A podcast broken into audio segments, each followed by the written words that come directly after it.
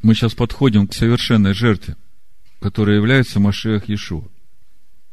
В книге Левит, 6 главе с 24 стиха по 30 стих написано «И сказал Адонай Моисею, говоря, скажи Аарону сынам его, вот закон о жертве за грех. Жертва за грех должна быть заколаема перед Адонаем на том месте, где заколается всесожжение. Это великая святыня. Священник, совершающий жертву за грех, должен есть ее. Она должна быть съедаема на святом месте на дворе скинии собрания. Все, что прикоснется к мясу ее, осветится. Если кровью ее обрызгана будет одежда, то обрызганная омой на святом месте. Глиняный сосуд, в котором она варилась, должно разбить. Если же она варилась в медном сосуде, то должно его вычистить и вымыть водою. Весь мужеский пол священнического рода может есть ее, это великая святыня. А всякая жертва за грех, от которой кровь вносится в скинию собрания для очищения во святилище – не должна быть съедаема. Ее должно сжигать на огне.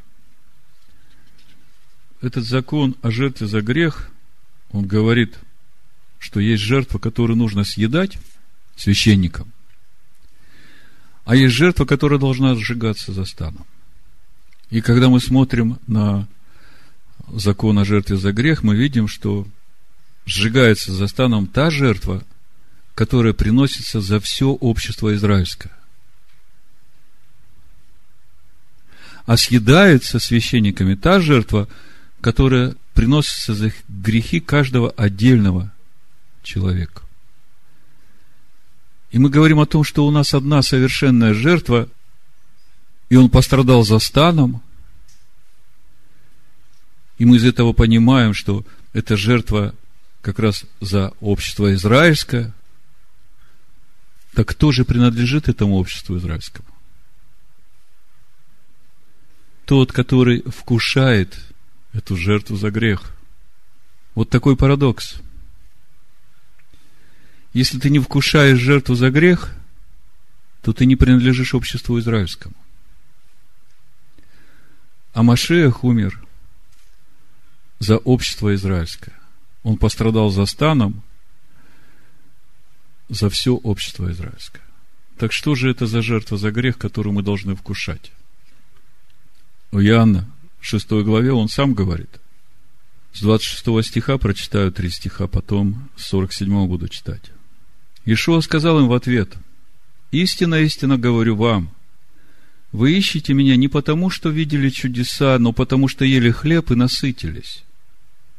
И вот 27 стих, который раскрывает – суть всего, о чем он будет говорить ниже.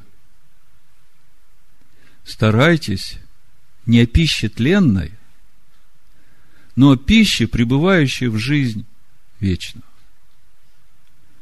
То есть, еще до того, как он начнет говорить о том, что я есть хлеб, я есть тот хлеб, который шел с небес, та плоть, которую надо есть, и во мне та кровь, которую надо пить, я живу отцом, еще до всего этого он уже говорит.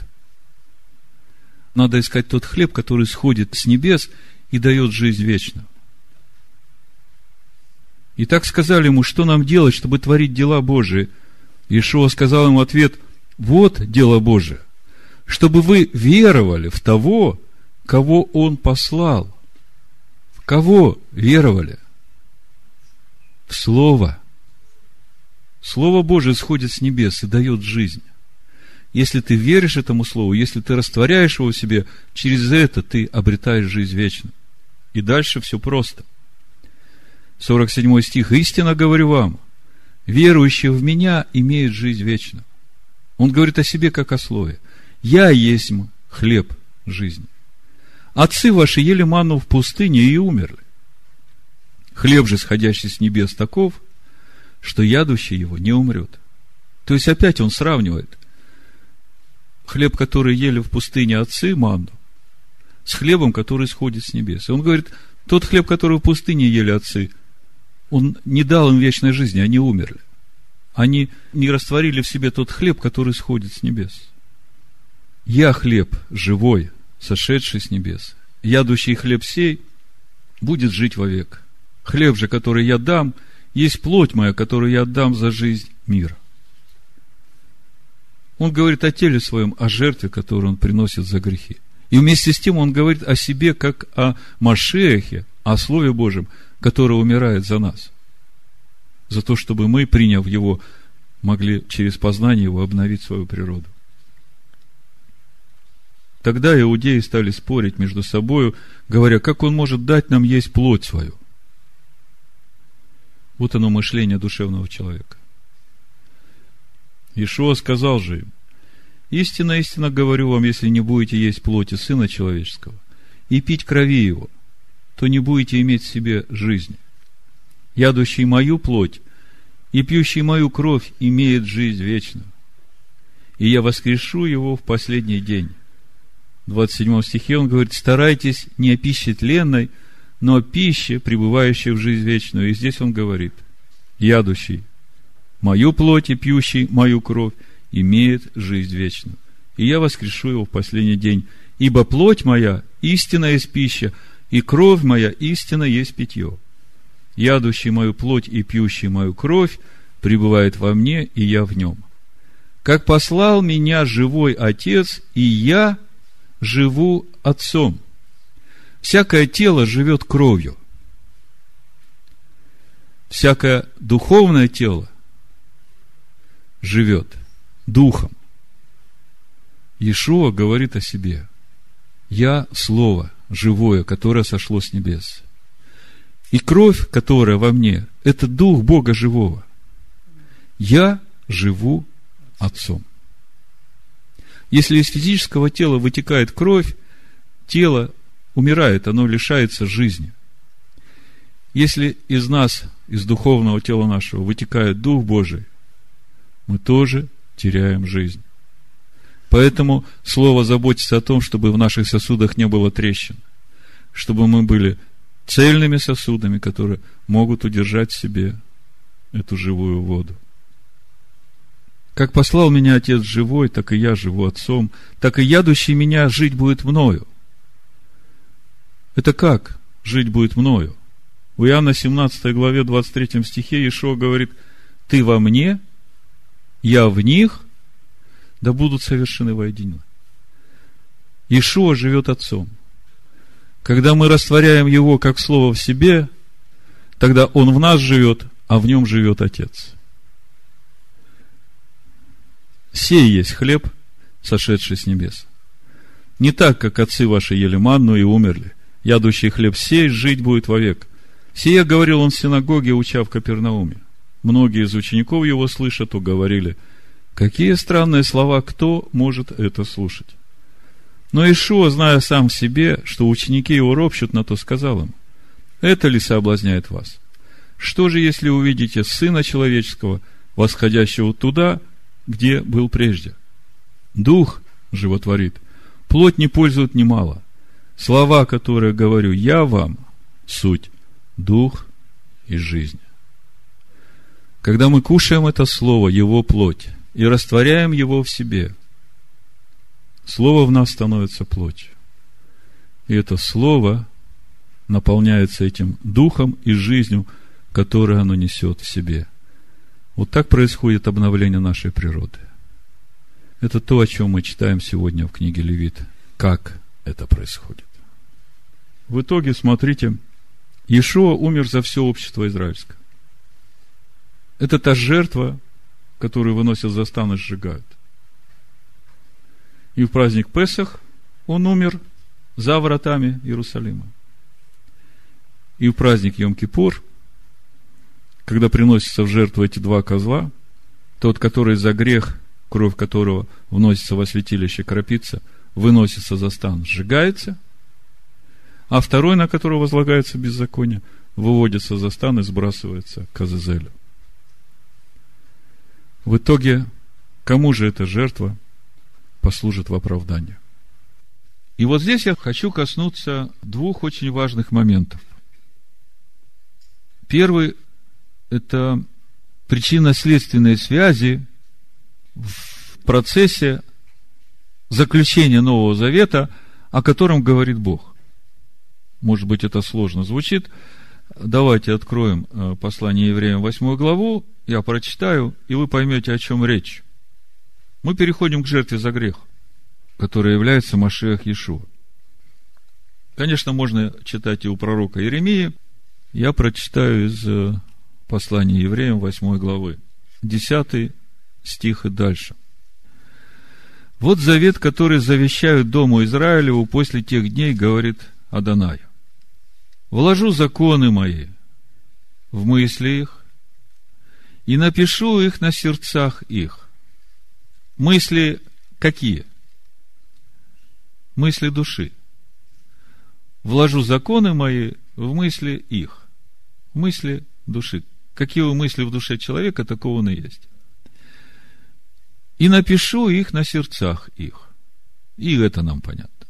И буду их Богом, и они будут моим народом. Значит, э, я думаю, что вы все согласны со мной в том, что вот то, что здесь написано, это и является свидетельством Нового Завета. Я бы сказал даже больше, это является свидетельством того, что священники исполнили свое служение на этом пути познания Бога и пришли в подобие. Скажите, когда будут все законы Бога записаны в мыслях нашей души и на сердцах наших, то это ведь и будет полнотой возраста Машеха в нас. Это ведь и будет этим завершением пути нашего в подобие Бога. Согласны, да? То есть, это свидетельство уже исполнившегося завета. И не будет, 11 стих читаю, учить каждый ближнего своего и каждый брата своего, говоря, познай Аданая. Потому что все от малого до большого будут знать меня. Когда все это будет записано на наших мыслях и на наших сердцах, мы все уже, каждый лично будем знать Бога. Знать не в уме, а в сердце. И вот 12 стих, будьте внимательны. Потому что я буду милостив к неправдам их, и греховых, и беззаконий их не вспомяну более. Бог говорит, запишу закон свой в мыслях их и в сердцах их, потому что прощу им грехи их и беззакония. Скажите мне, что причина, а что следствие? Прощение грехов – это причина того, что он запишет свой закон? Или это следствие того, что он запишет свой закон? Причина. То есть, чтобы начался вот этот процесс записывания закона на наших сердцах, нам нужно принять эту совершенную жертву. То есть, другими словами, процесс записывания закона Бога на наших сердцах и на наших мыслях начинается с того момента, когда мы принимаем вот эту совершенную жертву, которую Бог отдает за нас. И конечным результатом этого процесса будет э, его закон в мыслях наших и в сердцах наших. Все согласны с этим. Значит, процесс записи на сердцах начинается с э, момента, когда мы принимаем эту жертву. А вот сам процесс, который происходит, вот сама запись в мыслях и на сердце, какое участие в этом процессе принимает человек? Да мы только что читали. Самое прямое, он должен принести свою душу в жертву всесожжения, и он должен начать э, приносить Богу каждое утро, каждый вечер хлебную жертву с елеем, с лаваном и с солью. А какое участие Бог принимает в этом процессе, когда человек это делает? Освещает то, что человек приносит, и очищает его душу от того, что ему не угодно в нашей душе. То есть, это процесс взаимный такой. И причем без инициативы человека ничего не происходит. Так вот, когда закончится этот процесс благоволения, я бы его назвал. И человек потом предстанет перед Богом, а у него на сердце ничего не записано. Может такое быть? Может. Может именно потому, что все это время благоволения человек говорил, у меня совершенная жертва, Иисус Христос умер за все мои грехи, Иисус Христос исполнил за меня весь закон, мне ничего делать не надо, я уже на небесах. И когда закончится это время благоволения, что будет? Что будет с этим прощением, с этой совершенной жертвой, которую этот человек принял? Спасет она его или нет? Вот вопрос. Так вот, вы мне скажите, прощение грехов – это причина того, что он запишет свой закон? Или это следствие того, что он запишет свой закон?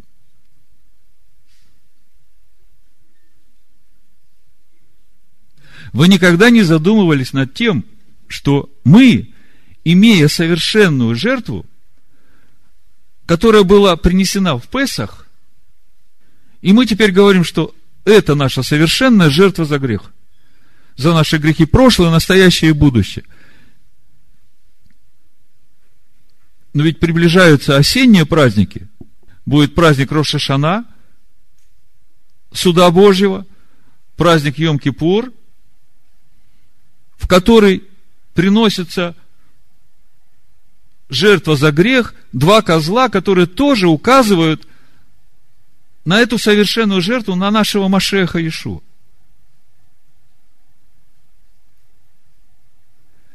И потом, после праздника Йом-Кипур, праздник Суккот, это уже, если смотреть духовно, это Царство Божие на земле.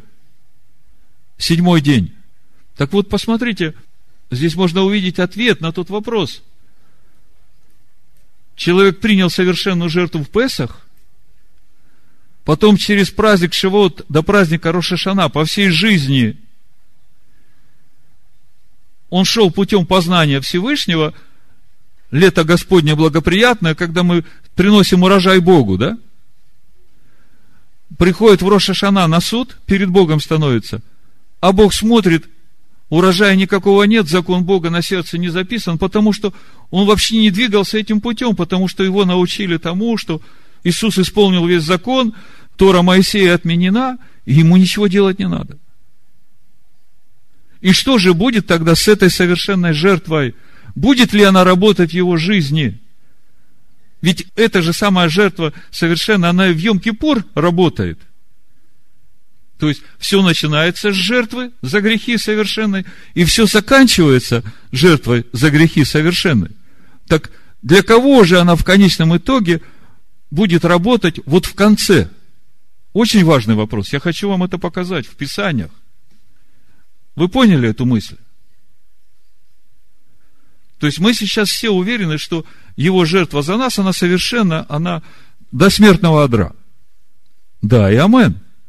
Но если ты дошел до смертного одра и все время отвергал закон Бога, и в тебе не происходил этот процесс записывания в тебе закона Бога, то что будет, когда ты станешь перед Богом в праздник Йом-Кипур? Вот смотрите, несколько мест Писания, которые говорят о том, что будет. Исайя 53 глава, 11 стих. Написано, на подвиг души своей он будет смотреть с довольством, через познание его – он праведник, раб мой, оправдает многих, и грехи их на себе понесет. Скажите мне, кого он оправдает и чьи грехи он на себе понесет вот в тот момент, когда мы в Йом-Кипур будем стоять перед Всевышним. Я говорю о Йом-Кипуре как о том дне, когда при громогласной трубе мы увидим его, как он будет спускаться на эту землю. Вы знаете, что в Йом-Кипур как раз звучит последняя труба. И вот все будут ждать его с ожиданием. Десять дев станут перед ним. будут поправлять свои светильники. А он говорит, через познание его, он, праведник, оправдает многих, и грехи их на себе понесет. Кого он оправдает? Тех, которые его познали. Чьи грехи он на себе понесет? Тех, которые познали его. А как он будет знать, кто познал его, а кто не познал его? Можно там, может, как-нибудь э, проскочить незаметно? Да очень просто. Те, кто его познал, он же слово, он в них живет. Закон на мыслях написан души их, и на сердцах их написан. Тут никуда не денешься. И это тот елей, который будет у мудрых. А у глупых этого елея не будет. Он скажет, извините, я вас никогда не знал. Помню, когда я только уверовал в Бога через Ишуа Машеха и пришел в Пятидесятническую церковь, мне дали книгу, которая называется э, «Новый Завет Господа нашего Иисуса Христа» и сказали, вот твоя Библия, читай. А знаете, как Плотской только пришел со своими проблемами, еще с этим постсоветским мышлением, это 90-е годы были. Я читаю первая глава Евангелия от Матфея, 21 стих, написано, «Родишь же сына, и наречешь ему имя Иешуа, и он спасет людей своих от греховых». Но я со своим плотским умом читаю, думаю, что такое? Пришел в церковь, и тут свои, спасают своих – Но этот стих мне так засел, я понимал, что это Слово Божие, и что оно не шутит. Здесь написано, что Он спасет людей своих от греховых. И весь вопрос в том, как стать Его. А чтобы стать Его, надо познать Его. Через познание Его Он, праведник, оправдает многих, и грехи их на себе понесет. В итоге что мы видим? Жертва одна, совершенная. И мы принимаем ее, и в Песах начинаем свой путь в свободу. Но по осени мы должны принести плоды. Как называется проповедь? Истреблен будет народ мой за недостаток познания. Так как ты отверг познание, то я отвергну тебя от священнодействия передо мною. И как ты забыл закон Бога твоего, то и я забуду детей твоих. Вот все, что я сегодня говорил, мне хотелось донести до каждого из вас и для тех, которые будут слушать, что еще продолжается это время благоволения. Еще не поздно стать на этот путь познания – этого слова. И как делать, и что делать, Писание нам раскрывает. В итоге, кому же эта жертва послужит в оправдание? Жертва одна и та же. Тому, кто будет вкушать эту жертву. Ишо умер за общество израильское, а каждый, кто вкушает эту жертву, принадлежит обществу израильскому. В заключение прочитаю 111 псалом. В этом псалме все, о чем мы сегодня говорили. Аллилуйя! Блажен муж, боящийся Господа, и крепко любящий заповеди Его. Сильно будет на земле семя Его, род правых благословится обилие и богатство в доме его. Правда его пребывает вовек. Во тьме восходит свет правым. Благ он и милосерд и праведен. Добрый человек милует и взаймы дает, и даст твердость словам своим на суде. Он вовек не поколеблется. В вечной памяти будет праведник. Не убоится худой молвы. Сердце его твердо, уповая на Аданая утверждено сердце его. Он не убоится, когда посмотрит на врагов своих. Он расточил, раздал нищим, правда его пребывает вовеки, рог его вознесется во славе. Нечестивый увидит это и будет досадовать, заскрежещет зубами своими и истает. Желание нечестивых погибнет. Бог хочет, чтобы все люди достигли познания истины. И в притчах 15 главе мы увидели, как отличить нечестивого от праведника. Все определяет тот путь, которым идет человек. Если человек идет путем познания закона Бога, он праведник. И ясно, что на этом пути мы делаем ошибки, мы падаем, мы встаем, но мы идем этим путем. И Бог всегда на нашей стороне. Всевышний да благословит всех нас на этом пути. Да будет плодотворным для каждого из вас исход этого года, этот праздник Песах, в имени Амашеха Иешуа. Амен. Амен. Амен. Амен.